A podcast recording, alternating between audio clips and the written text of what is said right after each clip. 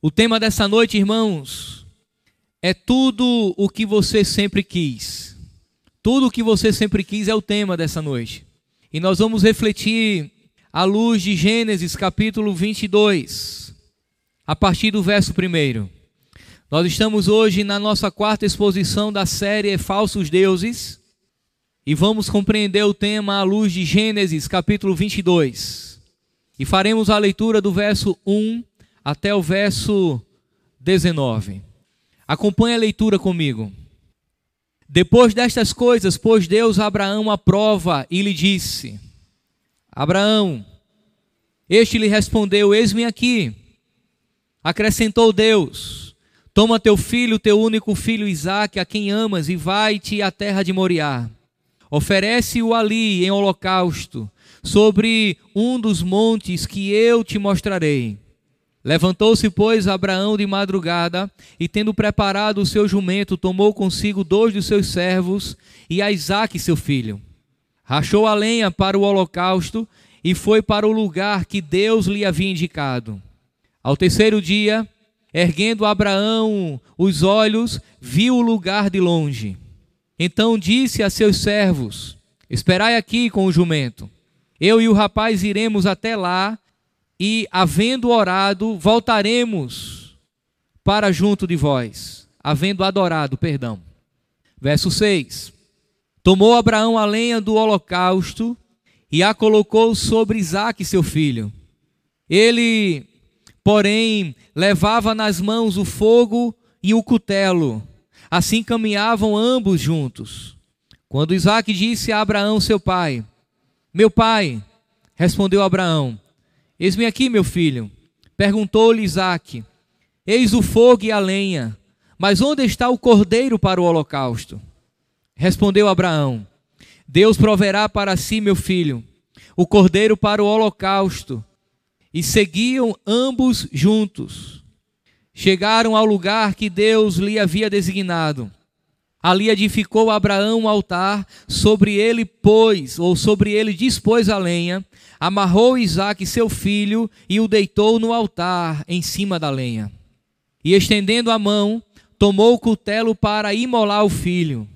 Mas do céu lhe bradou o anjo do Senhor: Abraão, Abraão. Ele respondeu: Eis-me aqui. Então lhe disse: Não estendas a mão sobre o rapaz e nada lhe faças. Pois agora sei que temes a Deus, porquanto não me negaste o filho, o teu único filho. Tendo Abraão erguido os olhos, viu atrás de si um carneiro preso pelo chifre entre os arbustos.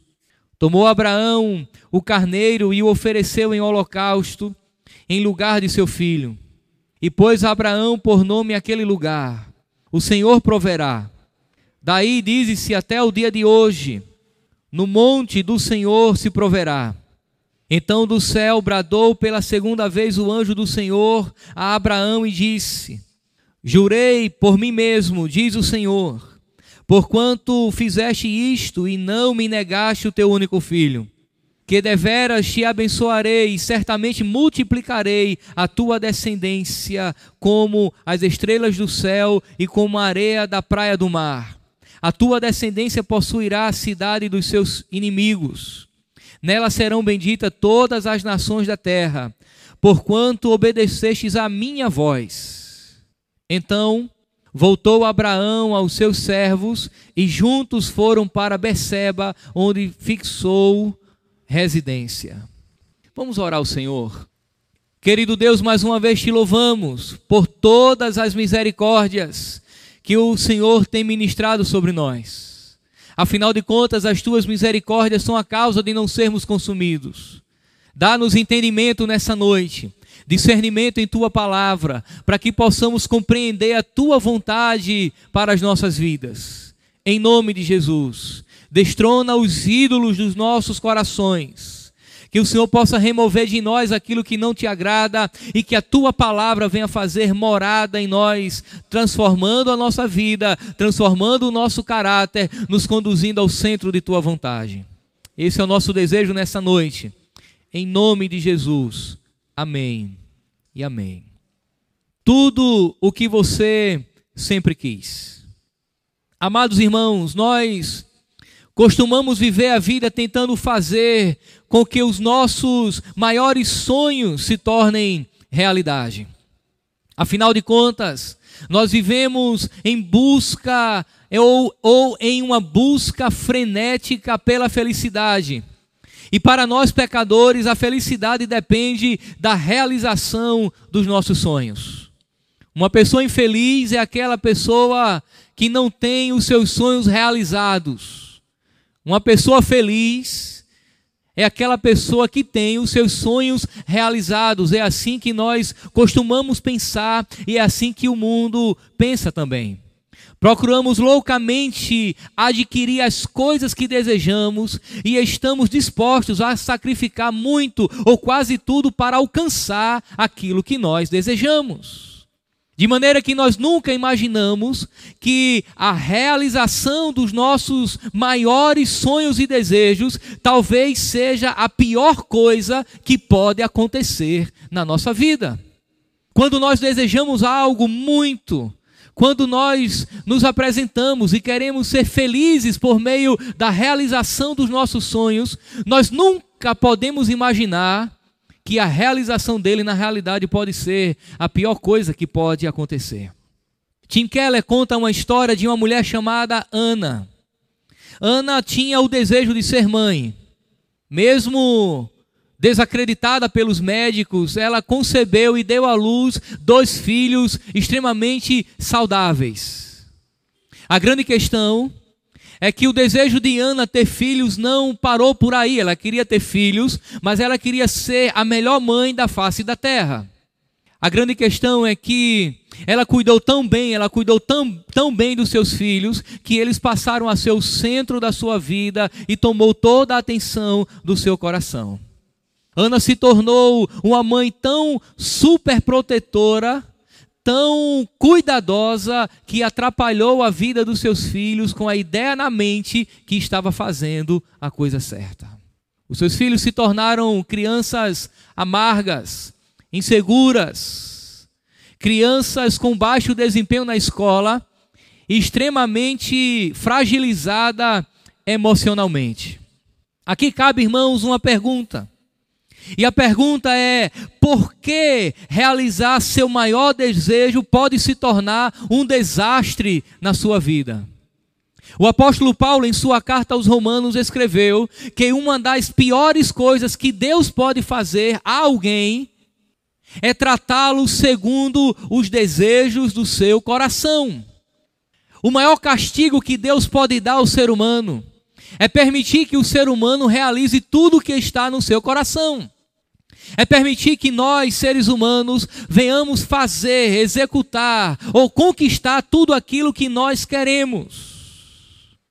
No capítulo 1 da carta aos Romanos, Paulo resumiu a raça ou a história da raça humana em uma sentença. No capítulo 1, no verso 25, ele diz: trocaram a verdade pela mentira e serviram as, as coisas e seres criados em lugar do Criador. A grande questão é que quando nós fazemos tudo aquilo que queremos e alcançamos tudo aquilo que desejamos, nós invertemos a ordem. Abandonamos a adoração que deve ser dada exclusivamente a Deus e passamos a adorar aquilo que conquistamos, o sonho realizado ou o desejo realizado. Amada igreja, todo ser humano precisa viver por algo precisa ter um alvo, precisa ter um objetivo, algo deve capturar a sua imaginação e a lealdade do seu coração, mas sem a intervenção do Espírito Santo, esse objeto nunca será o próprio Deus. Se Deus não nos abençoar, se Deus não clarear a nossa mente, se Deus não conduzir a nossa vida, nós estaremos sempre desejando aquilo ou aquele que não é necessariamente o próprio Deus. Se buscarmos algo que nos dê significado, a esperança e a fidelidade que apenas Deus pode dar, esse algo finalmente falhará e partirá o nosso coração. Todos nós precisamos ter algo para ocupar a nossa mente. Todos nós, irmãos, precisamos de algo para viver. Mas se Deus não iluminar a nossa mente, esse algo nunca será o próprio Deus. Se você precisa de algo para viver e esse algo não é Deus, isso é idolatria. Se você deseja algo na sua vida mais do que tudo, e esse mais do que tudo está acima do próprio Deus, é idolatria. O meu sonho é alcançar aquilo. O desejo que consome a minha alma é conquistar aquilo ou aquele, é realizar o meu sonho. Eu não posso partir desta vida para outra sem realizar esse sonho. Cuidado, o seu sonho pode se tornar o objeto da idolatria do seu coração. Porque você está desejando aquilo mais do que o próprio Deus. Tudo que você sempre quis pode se tornar um Deus, um ídolo na sua vida. Dois filósofos judeus concluíram dizendo: o princípio central da Bíblia é a rejeição da idolatria. De fato, irmão, se você fizer uma leitura cuidadosa de Gênesis até o último livro da Bíblia, que é o Apocalipse, você vai perceber que há uma luta constante contra a idolatria. Deus está constantemente reprovando o pecado da idolatria. Deus está chamando o povo à atenção. Diga: Eu sou Deus poderoso, o único Deus, eu é quem deve ser adorado. Esse é o princípio, por exemplo, revelado nos Dez Mandamentos, quando o próprio Deus diz: Não terás outro Deus além de mim. Mas tudo aquilo que você sempre quis pode estar acima do seu desejo por Deus. A Bíblia, irmãos, é portanto permeada com uma história, uma história após a outra, apresentando os efeitos devastadores da adoração a ídolos.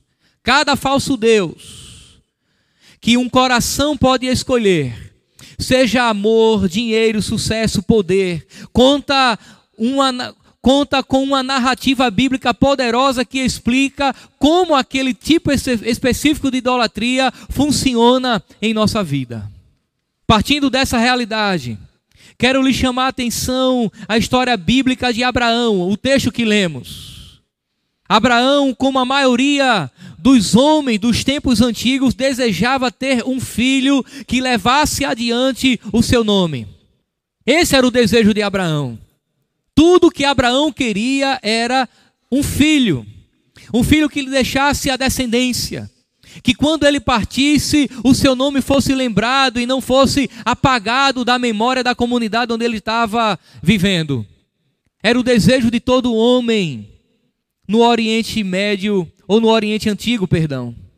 As Escrituras, irmãos, relatam que Deus fez uma promessa a Abraão.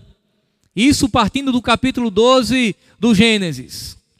Se Abraão obedecesse fielmente Deus iria abençoar todas as nações da terra por meio dele e de seus descendentes. No entanto, para que isso acontecesse, Abraão tinha que partir, sair da sua terra, ir para uma outra que Deus ainda não lhe tinha revelado. As palavras de Deus para eles foram: sai da tua terra, do meio da tua parentela e da casa de teu pai, e vai para a terra que eu lhe mostrarei. Gênesis capítulo 12, verso 1. Deus chamou Abraão a deixar tudo, tudo o que lhe era familiar. Os amigos, a maior parte da família, porque parte vai com ele, e tudo o que ele acreditava significar segurança, prosperidade e paz, e ir para o deserto sem conhecer o destino. Por amor a Deus, Abraão deveria desistir de quase todas as coisas que o coração humano deseja neste mundo. E assim ele fez. Foi-lhe pedido para ir, e ele foi, embora não soubesse para onde estava indo. Mas o mais interessante é que enquanto o chamado ou enquanto o chamado de Deus determinou que ele desistisse de todas as suas esperanças, também lhe proporcionou uma nova. A profecia era de que todas as nações da terra seriam abençoadas através da família de Abraão, a sua descendência. Isso significa, irmãos, que ele precisaria ter filhos. Deus convida Abraão a abandonar os seus sonhos, as suas esperanças, os seus desejos, saindo de um lugar e indo para outro que ele não conhecia, mas ao mesmo tempo Deus lhe dá uma esperança: Abraão, você será pai de uma grande nação. Aviva o coração de Abraão e ele entende: para eu ser pai de uma grande nação, eu tenho que ter filhos. Mas aqui tem um grande problema. O grande problema, irmãos, é que Sara, a esposa de Abraão, não podia ter filhos. Biologicamente, ter filhos parecia impossível. Sara já havia ultrapassado o costume das mulheres. Já era uma mulher de idade avançada, uma anciã, velha, já não tinha mais a capacidade de gerar filhos em seu ventre. Mas a grande questão é que Deus prometeu que Abraão teria um filho. E à medida que o tempo passava, a promessa divina se tornava cada vez mais difícil de acreditar. Sara já estava com quase 90 anos, quando finalmente Abraão já com 100 anos de idade e Sara com 90, ela deu à luz um menino. E deu nome ao menino Isaque contrariando todas as expectativas, contrariando todo o curso natural de uma mulher, de um casal já idoso. Aos 100 anos, Abraão é pai, aos 90 anos, Sara é mãe. Esta foi claramente, irmãos, uma intervenção divina. E o nome Isaac significa riso em referência em referência à alegria de ambos os pais e à dificuldade de acreditar que Deus algum dia lhes daria o que havia prometido. E daí eu quero lhes lembrar que houve momentos na vida de, de Abraão e de Sara que eles riram incredulamente da promessa de Deus. Portanto, quando a criança nasce, ela recebe o nome de Isaac, que significa riso, ou seja, o Senhor trouxe a alegria para aquele casal no cumprimento da promessa, ao passo que chamar a criança de riso também lhes lembraria da sua incredulidade. Isaac, portanto, era ao mesmo tempo o motivo da alegria de Abraão, mas também a lembrança de um momento de incredulidade na vida do casal. A grande verdade, irmãos, é que nós passamos por situações muito semelhantes, na expectativa do cumprimento das promessas de Deus. Deus nos promete algo, não diz o dia nem a hora, e nós ficamos extremamente ansiosos. Criamos até meios de como ajudar a Deus a realizar aquilo que ele prometeu. Foi o que aconteceu com Sara, quando deu a sua serva Agar a Abraão a fim de que ela tivesse um filho com Abraão. Mas Deus não disse que Abraão teria um filho por meio de Agar, disse que Abraão teria um filho por meio da sua esposa Sara e não da sua serva. Quando Deus lhe prometer algo e não disser o dia nem a hora, geralmente é assim que Deus faz. Aguarde na expectativa, aguarde com, com, com desejo que aquilo se realize, aguarde com temor, com fé, aguarde. Se Deus disse, Ele vai cumprir. Não queira ajudar a Deus, porque toda tentativa de ajudar a Deus traz tragédia. Deus não precisa de ajuda. Aquele velho casal, Abraão e Sara, sofreram a angústia da espera por aquele menino. Não diferente, irmãos, do que acontece com alguns casais em nossos dias. Durante todo aquele período de espera, Abraão foi aperfeiçoado em sua fé e no conhecimento de Deus. No entanto, os anos de espera também produziu outro efeito em seu coração. Abraão havia esperado como ninguém por um filho.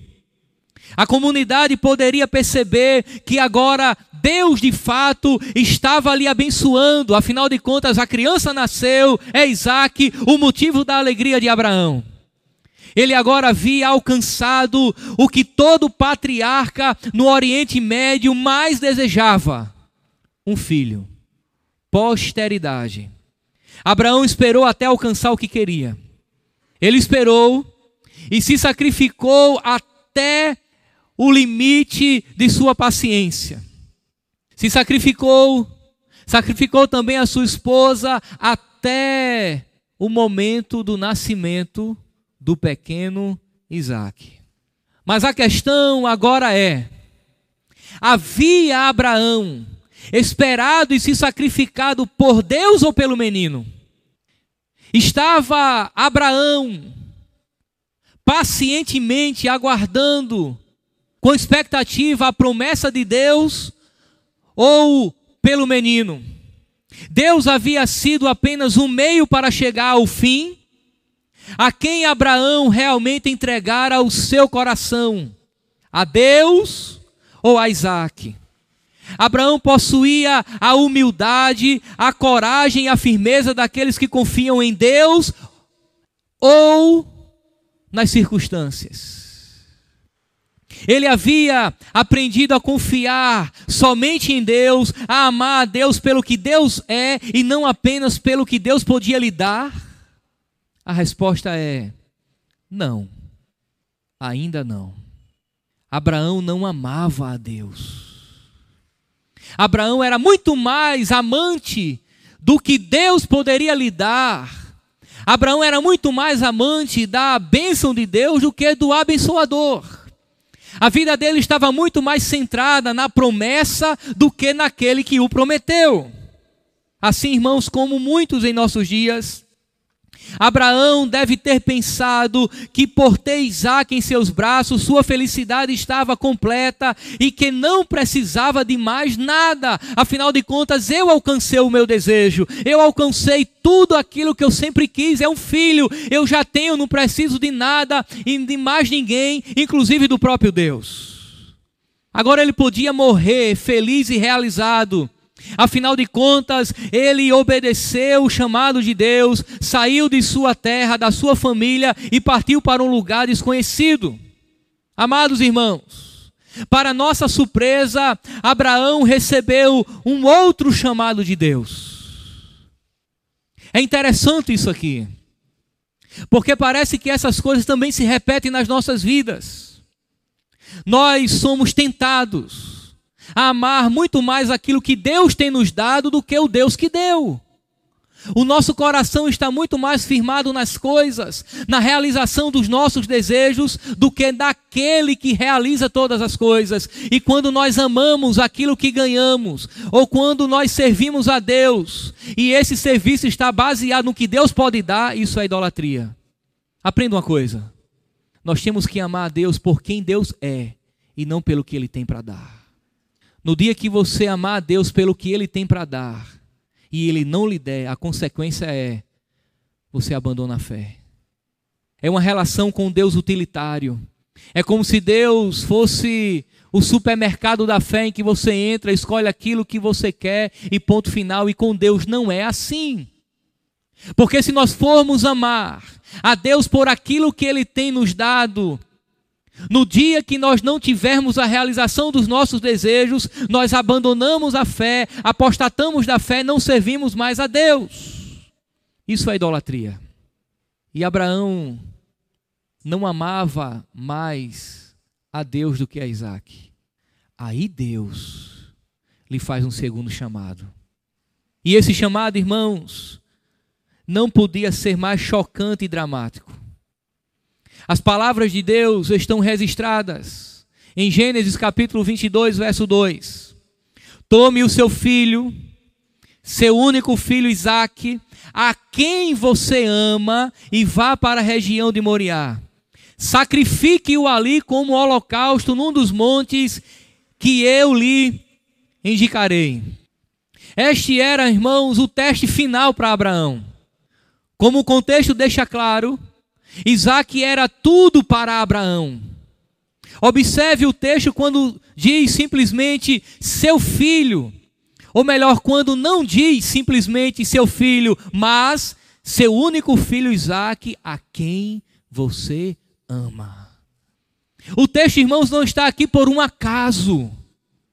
Deus dá ênfase que todo o amor de Abraão estava voltado para Isaac.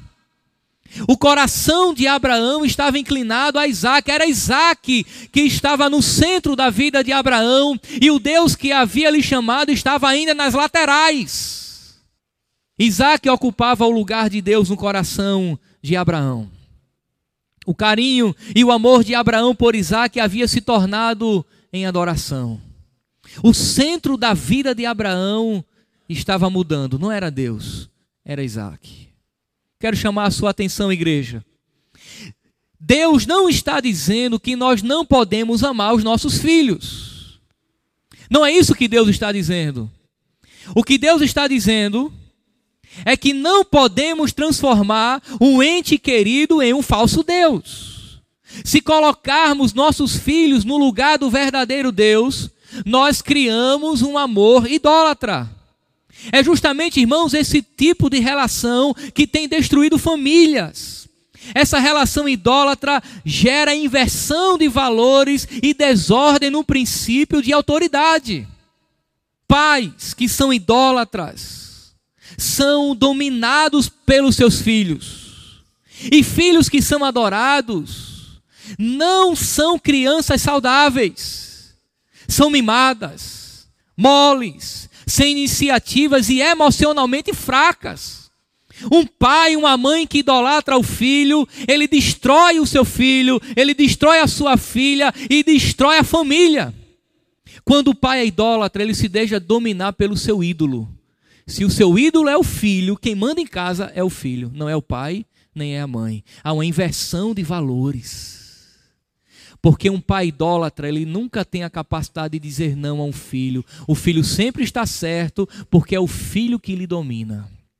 Mas você pensa que ser um pai protetor e idólatra é bom para o filho? Não é não. Porque quando nós protegemos demais, cuidamos demais, nunca deixamos que nada aconteça a fim de amadurecermos os nossos filhos, nós vamos criar uma geração de homens que alcançarão 35, 40 anos sem ter a capacidade de determinar nada na sua vida.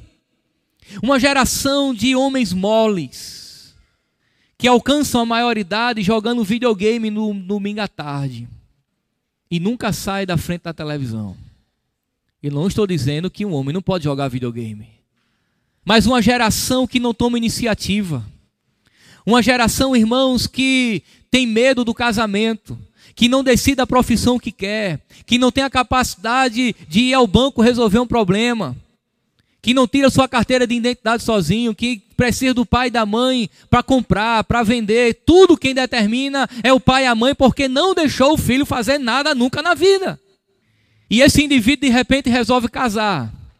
E ele encontra uma moça que teve o mesmo estilo de criação. Ele era o príncipe da casa e ela era a princesa da casa. E agora, quando os dois se juntam, são o rei e a rainha e todo mundo quer mandar e o casamento está errado. Ela não aprendeu a ser a mulher da relação, nem ele aprendeu a ser o homem da relação. Aí vai morar na casa dos pais porque os pais continuam decidindo tudo na vida deles, porque eles não aprenderam a viver a vida. Se o seu filho levar uma queda, não se preocupe, não, ele levanta.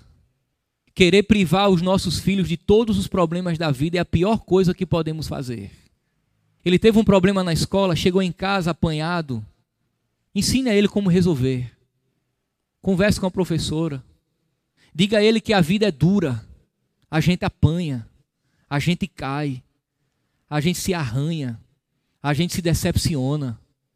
Que nem tudo na vida é flores que somos traídos, que ora ganhamos, ora perdemos.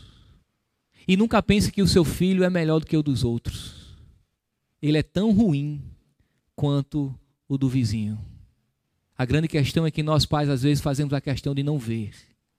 Nós vemos o defeito de todas as crianças da escola, de todos os meninos da rua, mas o meu é um príncipe. Não se engane. Isso é idolatria que traz tragédia para dentro dentro da sua própria casa. A esta altura, irmãos, vocês devem estar afirmando: mas que orientação bizarra Deus deu a Abraão! Mas será que esse comando parecia estranho a Abraão? Abraão pega o teu filho e sacrifica. Que orientação bizarra, mas irmãos, como é que Abraão compreendeu isso? Será que Abraão achou isso estranho? Eu acredito que não. Abraão não achou isso estranho. E aqui eu quero que você preste muito bem atenção. Temos que observar o texto considerando a cultura da época. Lembremos que as culturas antigas não eram tão individualistas quanto a nossa.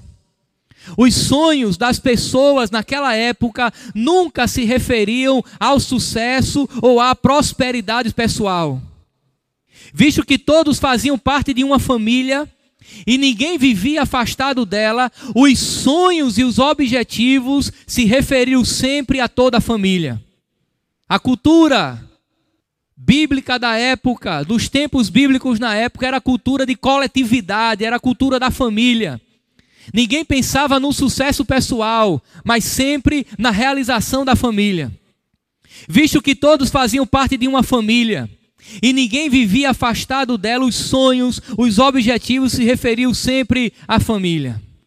Devemos lembrar também que na lei do Antigo Testamento, o filho mais velho ficava com a maior parte da herança para que a família não perdesse o seu lugar na sociedade. Em uma cultura individualista como a nossa, a identidade e o senso de dignidade de um adulto estão normalmente ligados às suas habilidades e conquistas, mas em tempos antigos, todas as esperanças e sonhos de um homem e sua família caíam sobre o primogênito. O primogênito simbolizava naquela sociedade toda a família. E aquilo que ele fizesse, ou aquilo que era exigido em relação a ele, envolvia toda a família. O primogênito, ou seja, o filho mais velho, dentro da sociedade, representava a coletividade.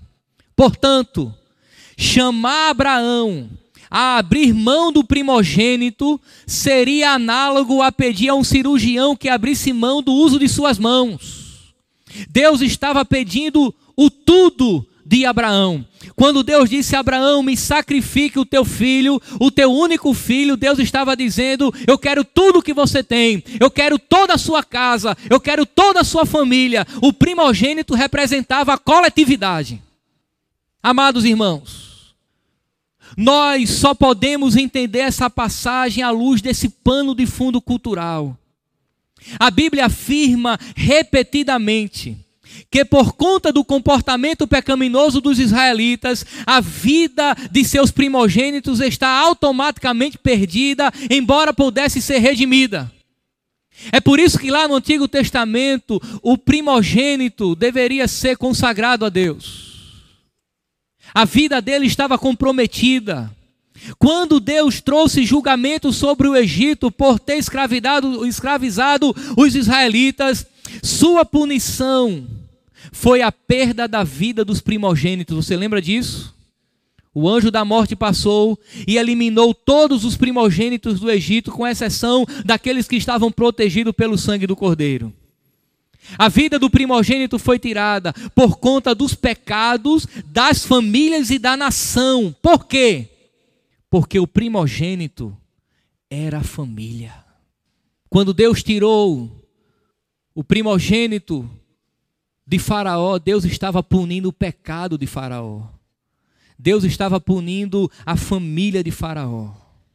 Então, quando Deus disse aos israelitas que a vida do primogênito pertencia a ele, estava dizendo de forma clara que cada família da terra estava em débito com a justiça eterna o débito do pecado.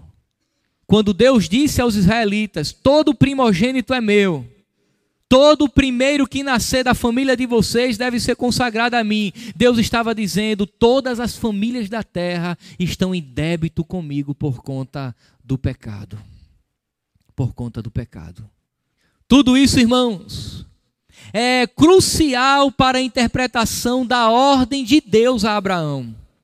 Se Abraão tivesse ouvido a voz ou uma voz parecida com a de Deus dizendo: Levanta-te e mata Sara, provavelmente nunca teria obedecido. Ele teria presumido corretamente que estava tendo alucinações, pois Deus nunca lhe pediria para fazer algo que claramente contradizia tudo o que já havia dito sobre justiça e retidão. Mas quando Deus afirmou que a vida de seu filho estava perdida, essa afirmação não lhe pareceu contrária, não lhe pareceu contraditória ou irracional. Ele sabia o que Deus estava pedindo. Note que Deus não pediu que ele entrasse na tenda de Isaac e o assassinasse. Pediu que o sacrificasse em holocausto. Abraão entendia o que Deus queria. Abraão entendia que aquele menino representava a dívida que a família, por conta do pecado, tinha diante de Deus e ele era o pagamento. Era assim que acontecia naquela época. O primogênito representava o todo, o todo de Abraão. Deus estava cobrando a dívida de Abraão. Seu filho Isaque morreria pelos pecados da família. Abraão estava em dívida com Deus. Tinha um coração idólatra. A família era idólatra. E Isaac ia morrer pelo pagamento da dívida. Abraão, irmãos, ele compreende a ordem divina. Mas isso não diminui o drama da situação. Abraão estava diante da seguinte questão: Deus é santo. Nosso pecado significa que a vida de Isaac está perdida. Ainda assim, Deus é um Deus de graça. Ele disse que quer abençoar o mundo através de Isaac. Como pode Deus ser santo e justo e ainda assim cumprir graciosamente a promessa de salvação? Abraão não sabia. Abraão não tinha resposta para essa pergunta. Mas ele creu em Deus e foi sacrificar Abraão. Abraão, irmãos, não exerceu uma fé cega ele apenas cria que Deus era ao mesmo tempo justo e gracioso e certamente lhe daria livramento.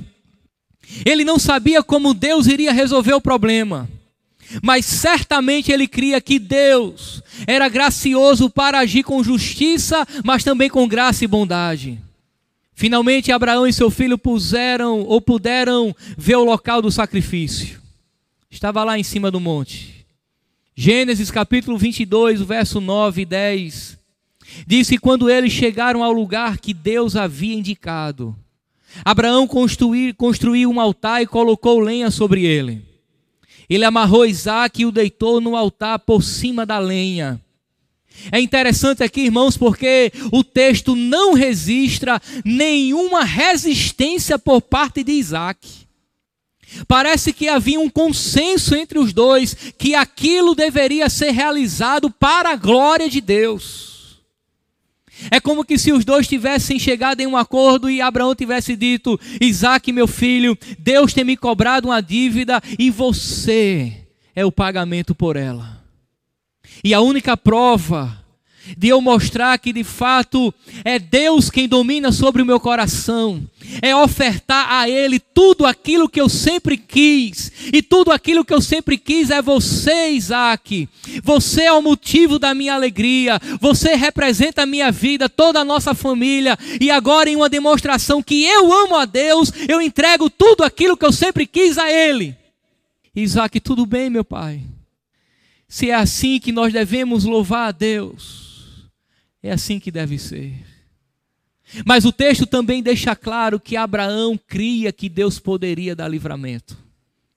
É por isso que quando o menino pergunta, pai, aqui está a lenha, aqui está o fogo, mas cadê o cordeiro? Aí Isaac diz, perdão, Abraão diz a Isaac, meu filho, o Senhor, o Senhor proverá um cordeiro. Ele vai providenciar Abraão cria que Deus iria agir com justiça, receber o pagamento dele, mas ao mesmo tempo gracioso para dar livramento. Então ele pegou a faca em suas mãos para matar seu filho. Mas naquele momento exato, a voz de Deus veio dos céus e bradou: Abraão, Abraão. Estou aqui, respondeu ele do precipício. Não toque no rapaz, não lhe faça nada. Agora sei que você teme a Deus, porque não me negou seu filho, o seu único filho. Naquele momento, Abraão viu o carneiro preso pelos chifres em um arbusto. Abraão desamarrou Isaac e sacrificou o carneiro no lugar do seu filho. Nesse ponto, irmãos, eu quero lhe chamar para algumas lições extraídas dessa longa elucidação. Primeiro, Deus testa a fé de Abraão.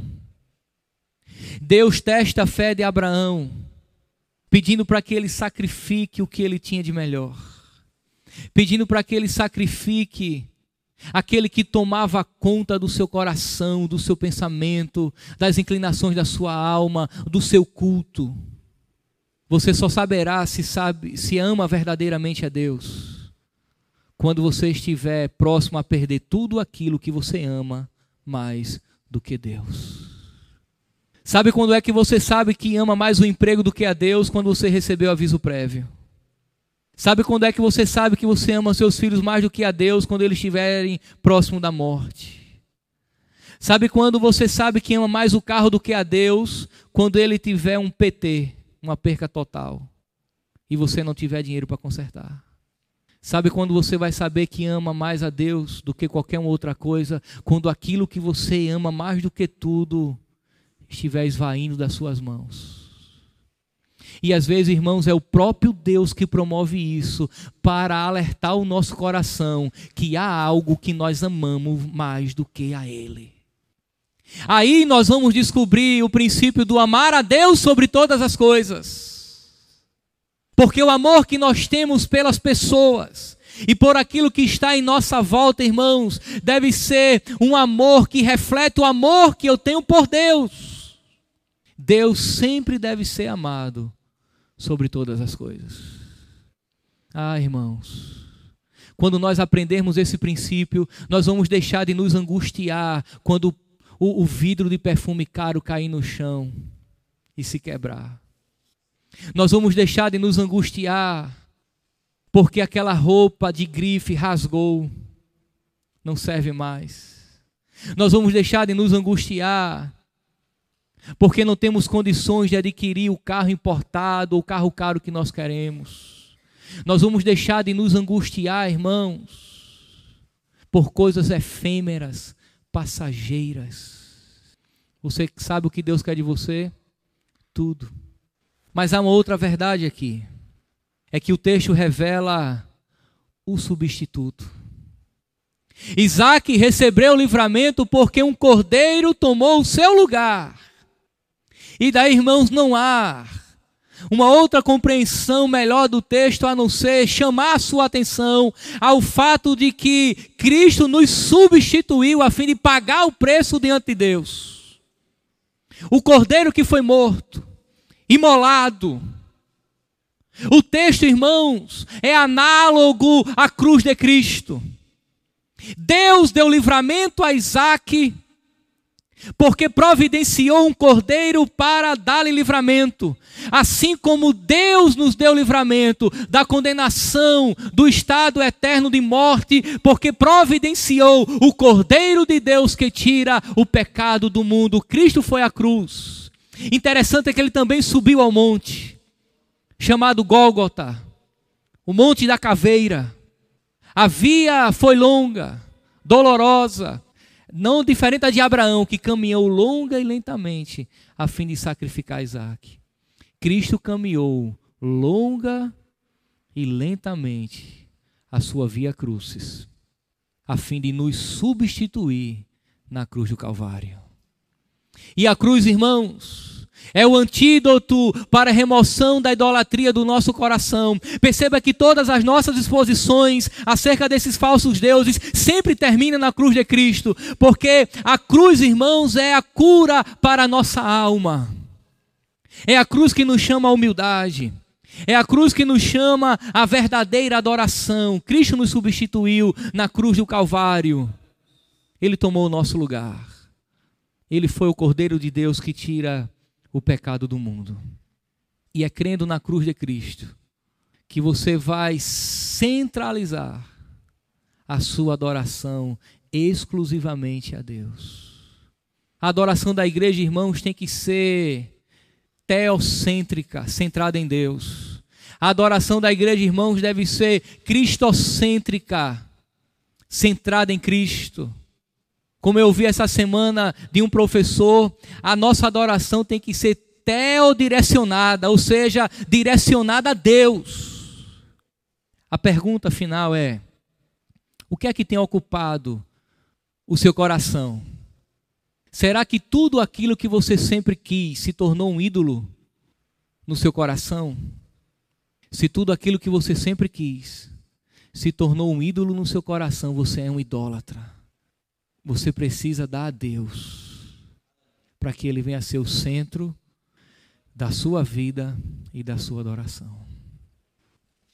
Vamos adorar a Deus em oração. O coração, irmãos, é enganoso. Quando eu falo de coração, não é necessariamente o órgão que bate do lado, esquerdo, do, do lado esquerdo do seu peito. Mas eu me refiro ao coração como sendo a série das suas emoções, das suas inclinações nós somos, nós somos enganosos. E facilmente nós trocamos a atenção que deveríamos dar a Deus por coisas. Santo Agostinho, Agostinho é considerado um dos pais da igreja. Lá no século 3 para o século 4 da era cristã.